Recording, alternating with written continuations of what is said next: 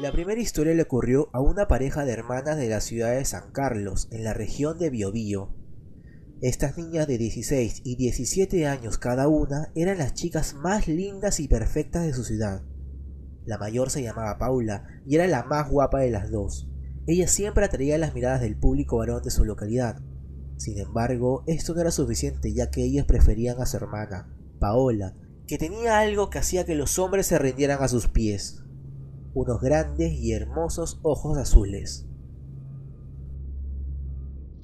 Las dos hermanas, como ya mencioné, eran la sensación de su época. Nadie se les podía comparar, todo era color de rosas para ellas, o bueno, eso aparentaba.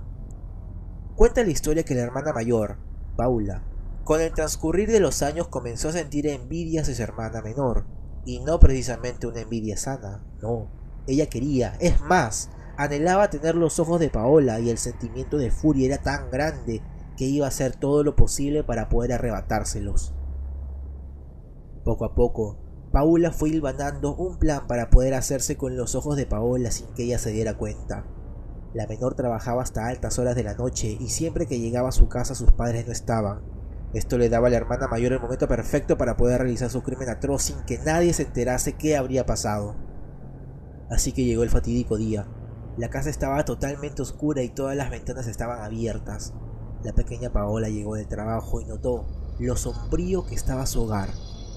Había mensajes en la pared que decían con letra roja, Dame tus ojos, dame tus ojos.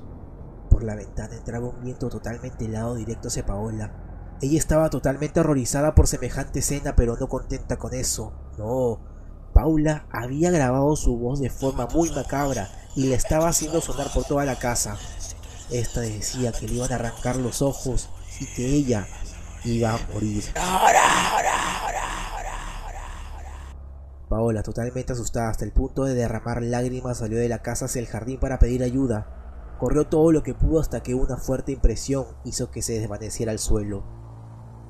Colgada de un árbol se encontraba Paula sin vida con tres puñaladas en el vientre y botando sangre por doquier. Paola, para ya no ver esta escena macabra, decidió darle el gusto a su acosadora y se quitó los ojos. A la mañana siguiente los padres encontraron a sus dos hijas sin vidas en el patio de la casa. Los policías aseguraron que fue un suicidio, pero los padres aún no quieren creer eso.